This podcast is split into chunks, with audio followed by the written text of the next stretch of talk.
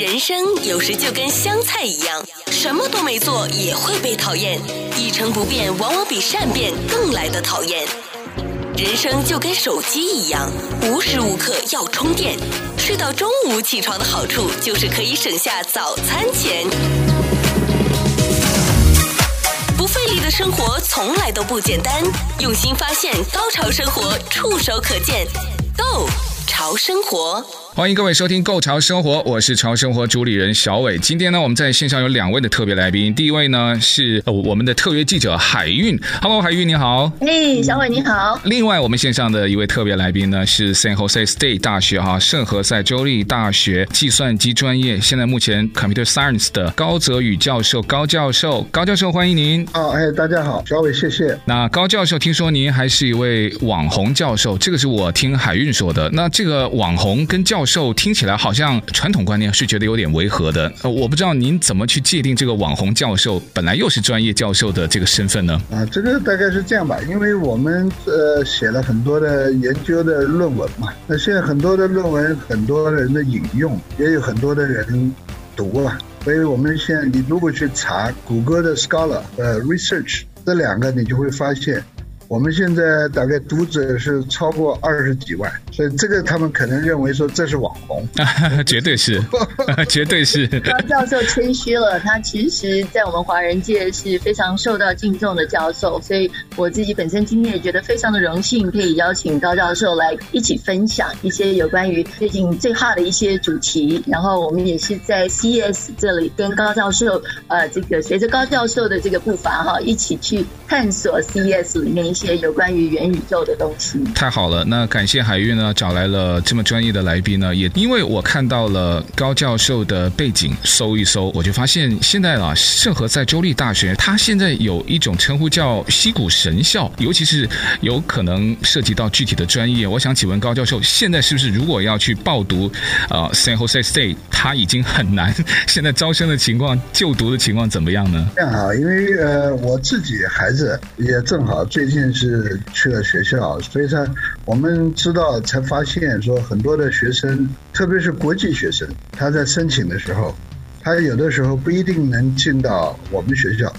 但是呢，他可以进到其他的学校。那主要可能两个因素啊，一个因素就是如果是电脑和计算机相关的专业，在我们的学校呢，因为是在硅谷嘛，所以我们我们的 program 设计呢是比较 practical。比较实际，嗯，然后呢，公司呢比较喜欢，所以硅谷的五百强的公司，你如果去做 survey，手上有很多的记录，他讲最大的呃来源，其实生源是哪边，他们基本上都包括苹果啊、谷歌啊啊这些，他们都会说啊，最多的是来自 San Jose State 的啊，嗯，这个是因为可能有几个因素，一个我们是靠近。Silicon Valley，嗯，第二个我们的 program 呢，确实比较实际啊，比较应用性比较强一些，嗯，所以这两个造成说，哎，大家的 manager 啊和 director 啊都比较喜欢我们的学生啊，主要是这个原因，但并不是所有的 program 我们都是很难进，不是哈，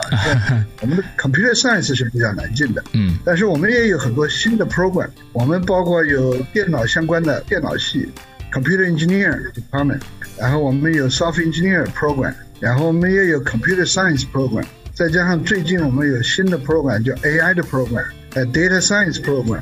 还有应用大数据 Program，我们都有。所以现在就是说，我们的设计相对来说，因为我的孩子也是在 UC 的学校，我比较了一下，我们的 Program 确实，呃，在设计上，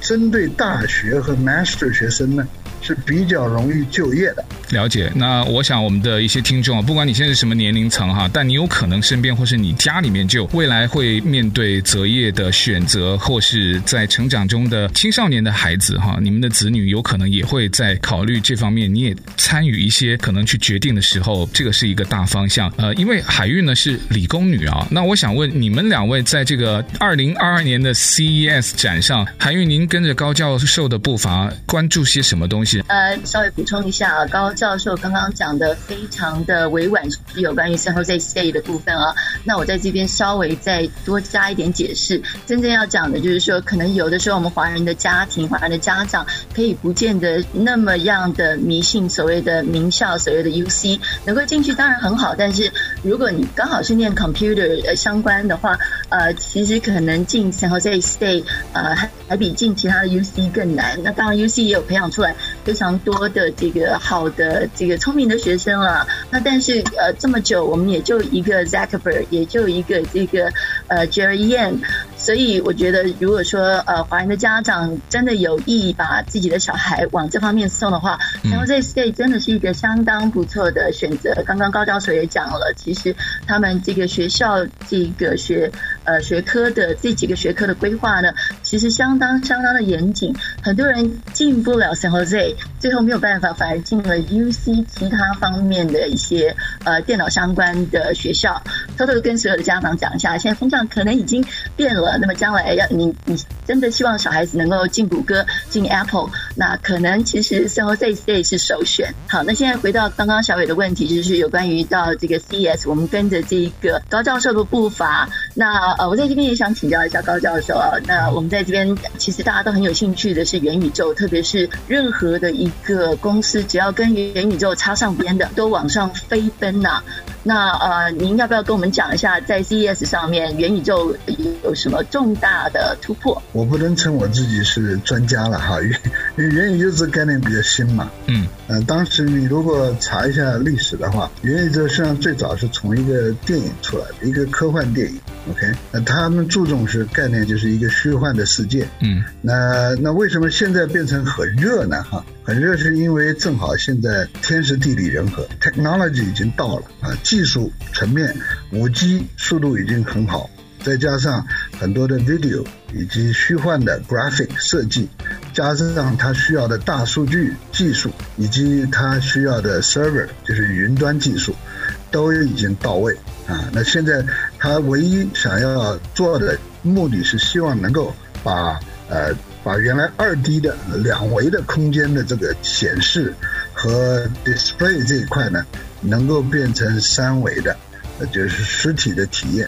这个是最初啊他们希望建立的一个数字化虚拟啊这个这个概念。所以元宇宙最初的概念是这样，但是随着最近呢迅速的发展。很多的人呢开始去思考，说这个元宇宙跟我的这个这个今后的呃应用有什么关系？然后哪一些应用呢是可能会受惠的？然后哪一些是技术的瓶颈？啊，大家都在问这些问题，嗯，对吧？我们看到现在呃最直接的用途就是大家在讲怎么样把。二 D 变成三 D 的沉浸式的虚拟，从 Virtual Reality，咱们叫做虚拟空间的啊，这个是 Reality 变成 Extended Reality，所以现在有个叫 XR 的概念，OK，XR 概念就是想希望把它变成 Extended，所以 Extended 就是不是只是看到的东西啊，不是只是看到的东西，他想把所有的数据，比如从 Sensor 也好，虚拟的空间的数据，Simulation 的数据，全部拿出来。能够展示，让人呢，能够从呃这个三维的空间来体验沉浸式的这个虚拟空间，然后呢，希望把实体的跟你的虚拟的能够有个结合。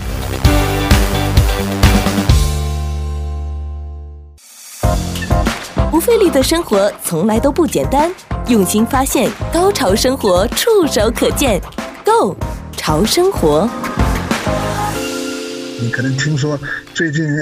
，Berkeley 啊，还有其他几个名校都有搞了一个元宇宙相关的东西啊。其中 Berkeley 有一个就是他的一个大的毕业展啊，他就用这个办法。所以你可以想象以后的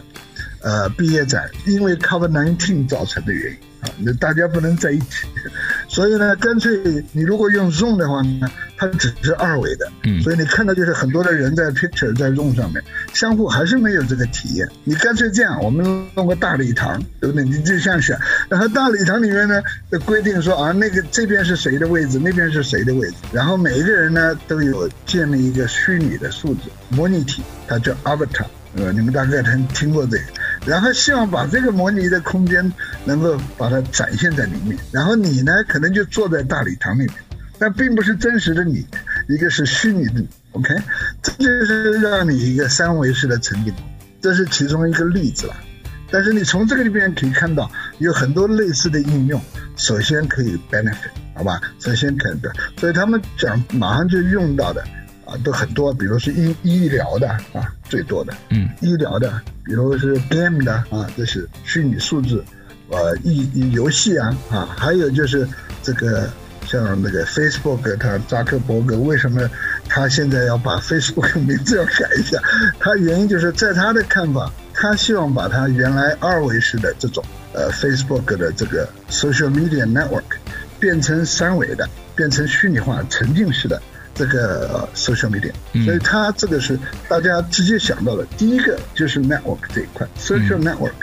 想办法有三维的体验、三维的沉浸式的展现和 display，然后呢，能够彼此之间，然后用虚拟的这个模型在虚拟世界 get together，这个是。扎克伯格为什么做这件事情的原因，好吧？当然，其他的还有很多的啊。我现在就先 stop 在那，看看看 Judy 还有什么 讲一讲看。非常的有意思啊！其实在，在呃。前阵子大家炒得非常的热的地方，就是说除了 Zuckerberg，呃，他把他们的公司比较转向成为 Meta 之外呢，那还有另外一个就是说，呃，Zuckerberg 是金童，然后另外一个还有 Elon Musk，Elon、嗯、Musk 反而对于这个元宇宙呢有非常多的忧心，呃，openly 出来 against it。那当然他所讲到的就是说，你可能在元宇宙里面可能会碰到一些 ID theft 等等的，那你在元宇宙里面所有的资料，呃，整个人可以完全的 information 都被拿走了，所以这是一个呃很容易让人忧心的地方。然后同时也担心说人类会沉浸在元宇宙里头，将来就走不出来了，跟 reality 呃有一些很大的呃没有相关联性。那整个人类的何去何从，造成一个很大的 gap 啊。有的时候我也觉得蛮有意思的，因为 Elon Musk 是希望我们移民到火星上的人，但是反而对于我们 virtual reality 的部分，或者是所谓 metaverse 的部分。有这么样的大的忧心，为什么呃，在元宇宙这么哈的同时伊隆马斯克通常是走在最前端的人，反而提出来这么样一个严肃的问题？我想我是这样看，Elon Musk 他的想法跟很多家长的想法类似啊，因为很多家长发现孩子都沉浸在虚拟的空间啊，一天到晚不愿意跟实体的真正的人打交道，然后他们深深的 worry 就是说，这个全是虚拟的东西。真正会产生价值吗？会有推动这个社会的发展吗？会有真正的产品出现吗？这个是大部分我相信像伊朗马斯这样的想法。那刚才朱莉也提到他这个 security 问题，这个也是啊，因为你他在他的想法里面，如果你不光是所有的人，他有另外一个概念叫 digital twin 啊，就是就是克隆人啊，数字的克隆人。你听过以前克隆羊啊、克隆马的，对不对？那个是从生物角度。现在它是数字空间来讲，说同一个人，我把它克隆成不同的数字的这个模型出来，然后呢，在不同的地方展现和体验。那现在我担心是说，如果你只是沉浸在虚拟空间，那你就会发现对真实的社会没有什么好处，除了你这个体验加深以外。但是真正我看到，呃，比较可以去往前前面看的，如果把这个虚拟的空间跟实际的空间有一个交互啊，我觉得真正以后的发展不是只是一个体验的问题，也不是只是展现的问题，应该是虚拟。跟真实的你相互有一个互动，嗯啊，相互有一个 interaction，这个才使得你可能说，哎，可能但是你可以做很多事情。啊，你可以想，你可以做很多事情，等于 copy 好几个人在那，他都可以做 interaction。对对，当然这个里面呢有很多 side effect，这包括就是说，比如 security 的问题呀，啊，包括说你是假人真人呐，搞不清楚了哈，那这个 safety 啊，或者是这个 crime 啊，都可能有哈，那个数字 crime 就可能会出现，这个也是其中一个呃现在碰到的呃 security 就是 challenge。呃，元宇宙的 challenge 有好几种，OK，其中有一种就是刚才这很多的 regulation，很多的 security policy 都还没到位啊，就是什么样的东西能做，什么样的东西不能做，嗯，这个是另外一块啊。你就像当年的做 clone 也是，你说你这个生物 clone 是什么东西可以做，什么东西不能做，做到什么程度一样啊？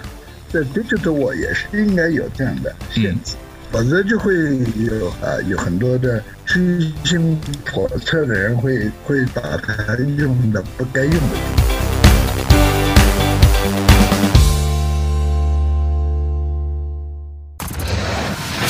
不费力的生活从来都不简单。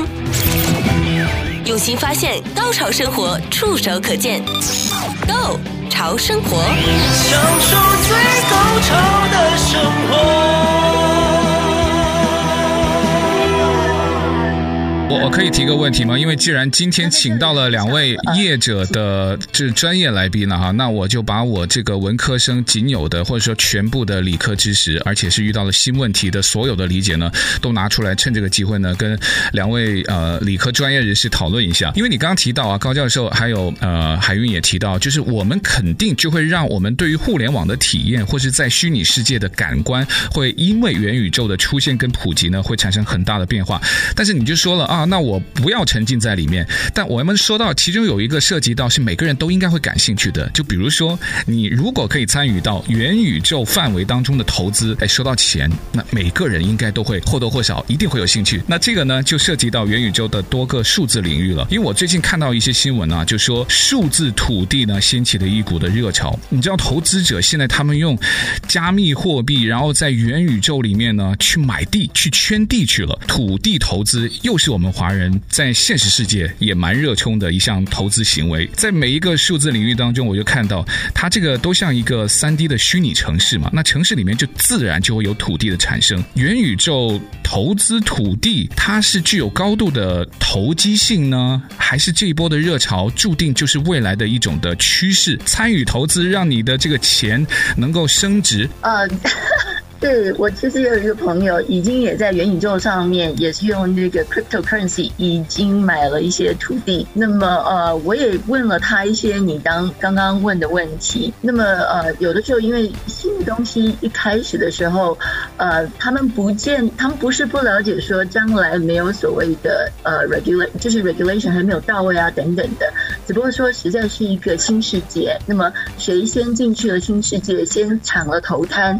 就算到最后没有达成，呃，这个呃真正的所谓的元宇宙，然后再加上很多的这个 regulation 的一个情况，至少在呃大家一窝蜂的时候，它跟股票一样是会往上攀升的。也就是说，它可能不会。呃，把这个元宇宙里面的土地一直拥有，而会在它这个不断的往上升的时候，时间到了，它就转卖出去，有点像是这个几个世纪前的这个呃 tulip，就是郁金香花热，在那个时候，荷兰有一个所谓这个郁金香花热啊，那个有培养出来新的郁金花，就成了非常非常非常价值不菲的呃一个货品。那么现在元宇宙。也是一样，其实不单单是元宇宙，好像上面还有一些这个特别的呃艺术品，直接在 digital 的艺术品也已经被炒得非常热。所以到现在呢，大家其实不知道将来这最后的结果是怎么样，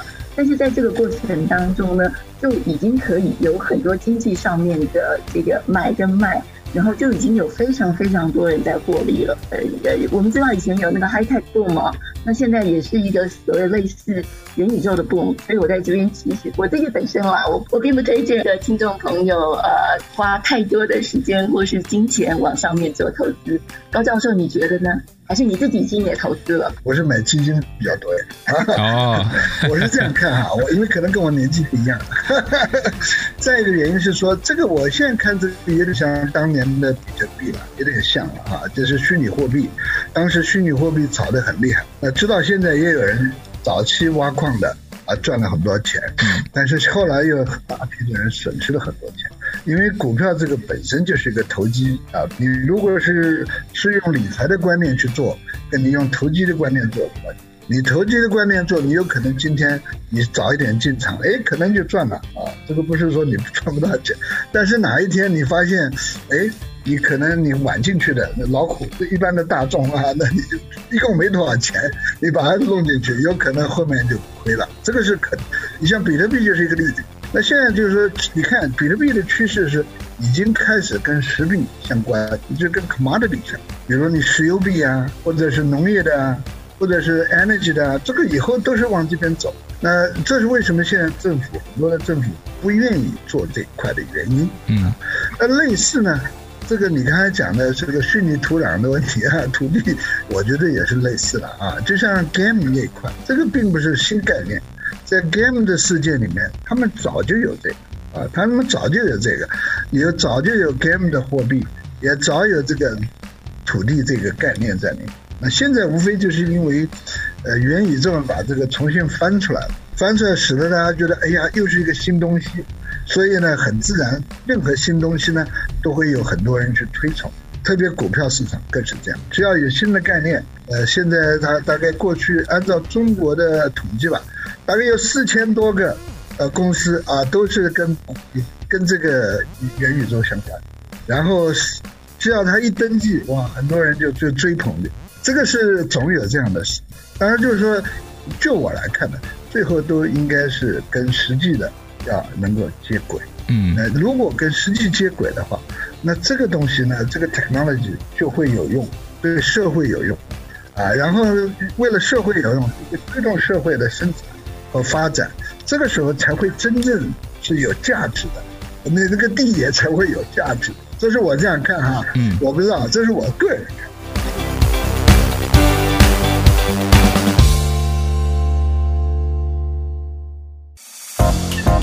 费力的生活从来都不简单，用心发现，高潮生活触手可见 Go 潮生活。那我有听过一句话，他就说呢，身处虚拟世界的内部呢，从来都不是我们真正最重要的部分。他们都说元宇宙啊，它原本就已经存在了，它的名字呢就叫什么？叫互联网。只是说现在把它变得更加的稍微高级、再丰满一点。两位，你们会觉得是互联网的延伸概念，还是纯粹的这种偷换概念？还是说不是元宇宙？它真的就是跟以往我们不是在互联网当中也创造了我们以前都不敢想象的这种人跟人之间的连接，没有能够想象的这种复杂。的程度，我们在地球的不同的端，对吧？我们都可以通过这个互联网，都已经可以实时发生很多的东西。你们怎么认为呢？这是真的互联网，它跟元宇宙的区别，还是说它可能就是互联网？我自己本身的觉得是说，互联网它就像刚刚高教授提到的，它是一个二 D 的一个产品。那你的体验也是二 D 的。那我们知道，我们人类是一个三 D，活在一个三 D 的环境当中。所以，Metaverse 有一个很重要的，呃，有点类似 Virtual Reality。以前的话，我们呃。就是开会的时候用 Zoom，可是我们现在的话，我们可以直接进去，呃，开这个 virtual 的这个会议，呃，不单单是我们可以讨论，同时我们可以感受到那个人的存在，呃，譬如说有关于医学方面的。那我听他讲完以后，我真的觉得就是说，哦，原来元宇宙其实是跟呃现实社会是有相关联的。高教授要不要再跟我们？呃，讲解的深一点，在这方面，这是我看见，就是说，我们现在的互联网实际上是改进了几个事情。如果没有互联网，跟互联网为主要的差别，一个就是人跟人的交互嘛，信息的这个传输、数据的传输，以及这个它使得很多的系统啊成为可能。以前我们很多系统都是呃单单一的、孤立的，相互来做。那现在合在一起，它可能计算量也不一样，然后加上物联网以后，使得我们可以嗯得到更多的数据，比如 sensor 啊哈，其他各种各样数据合在一起，所以智能呃 smart city 啊都都都从那里面得到很多的好处。那你说这个虚拟世界这一块元宇宙？跟这个互联网到底是什么关联呢？实际上它是建立在互联网。如果没有互联网，它那个虚拟世界不可能。那它唯一的差别是它把它推到另外一个层面，变成多面体。它不光是三维，它可以四维，可以五维，就是看你的懂面是什么，看你是想要从哪一个层面来看这个东西。它有个好处，它是不光是沉浸式的体验，也可以做很多的，就是。模拟和仿真，使得我们在比如说你在建房子这一块，我建房子现在已经有很多人开始了，特别中国，他是他是基建狂魔嘛，哎，那基建狂魔这一块如果用这个呃元宇宙概念进来，他在建这个房子的时候，他事先就可以做一个虚拟的，比如大的项目就可以建起来，然后呢，他可以用这个里面去得到很多的数据来做来做仿真。做模拟，然后找到一个最合适的、最好的设计，针对它的环境、地理以及它的天气，来找到合适的设计和数据。这个就是典型的一个例子，就是说你怎么样把呃虚幻的这个呃这个元宇宙用在我们实际的这个世界里面。再一个例子，比如说呃智能 city smart city 啊，但是真正你仔细看，智慧城市怎么样能够真正的了解你的城市？怎么样能够改进你的城市？在交通、在天气、在环境各方面，首先你要拿到你的数据嘛。那现在我们的 IoT 的 sensor 都已经帮你做到这一点，加上你的 AI 和云大数据，使得你很好的分析，然后你可以找到问题的痛点，然后你可以，那这个元宇宙呢，实际上可以帮你。它就是 instead 的把，就是你原来看到的只是一些数字，我现在给你看到一个真正的虚拟的，可以体验到你的城市，这个就完全不一样了。然后从你你你想象啊，一个市长坐在那儿，是环保局长坐在那儿，说啊，你的环保到底什么问题？哎，我在一个虚拟世界，我根据我现在拿到的实际数据，我来让你看见你的城市在哪个地方，这个污染很严重，空气很差。对不对？然后哪个地方你的交通非常堵塞？什么时间点是这？什么原因造成？这个你就可以找出新的办法来解决这个问题。这就是另外一个切切入点。你可以看到说，哎，我怎么样把虚拟世界跟我的实际的世界连在一起，然后来改进我们的生活。特特别棒，然后我就觉得这个角度的切入，我认为每一个人都应该有他自己选取的角度，